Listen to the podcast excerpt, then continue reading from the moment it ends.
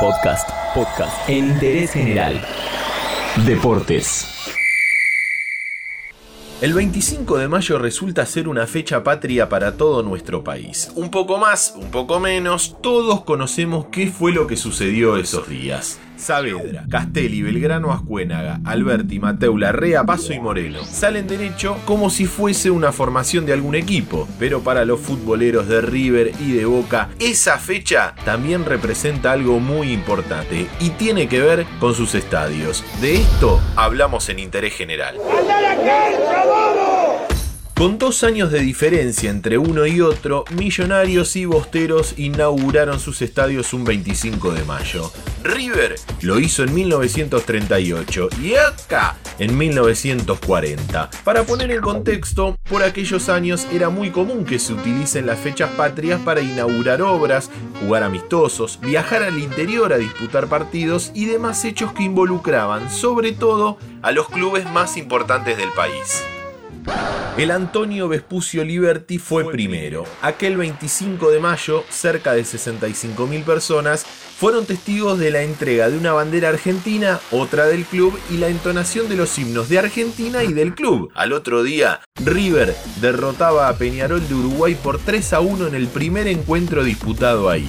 La bombonera se inauguró en 1940. Corte de cintas, desfiles y demás hicieron la previa del encuentro que el local le ganó a San Lorenzo por 2 a 0.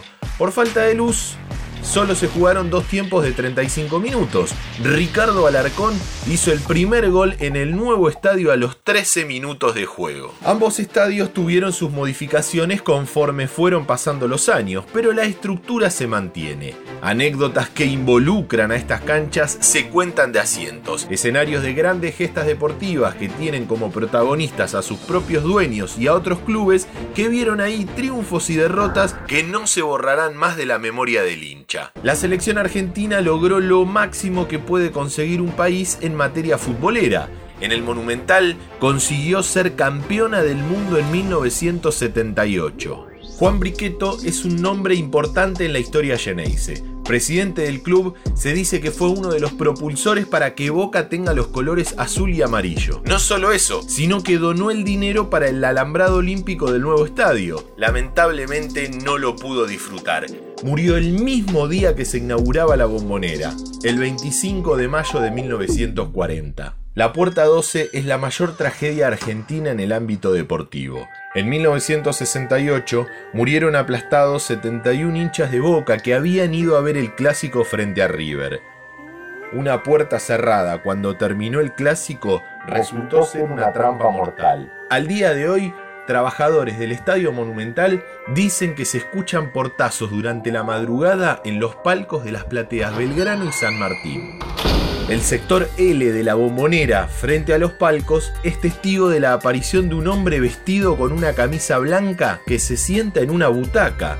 Cuando la gente de seguridad se acerca, esa misteriosa figura desaparece. La gente de seguridad dice que son fantasmas, producto de tanta ceniza de hinchas y socios fallecidos que fueron arrojadas ahí. El Monumental fue testigo directo del debut y despedida de grandes estrellas de la historia del fútbol, pero tiene una particularidad.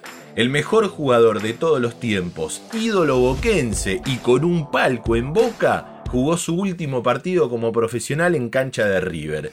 Diego Armando Maradona se despidió del fútbol como jugador en un superclásico en octubre de 1997. Muchos reconocimientos obtuvo la bombonera en su historia. En noviembre de 2017, la revista alemana Kicker la eligió como el mejor estadio del mundo, misma distinción que le había otorgado 442 dos años atrás. Además, apareció en una serie japonesa de anime. Como antecedente, el Monumental se vio en 1957 en El Eternauta, historieta argentina de ciencia ficción.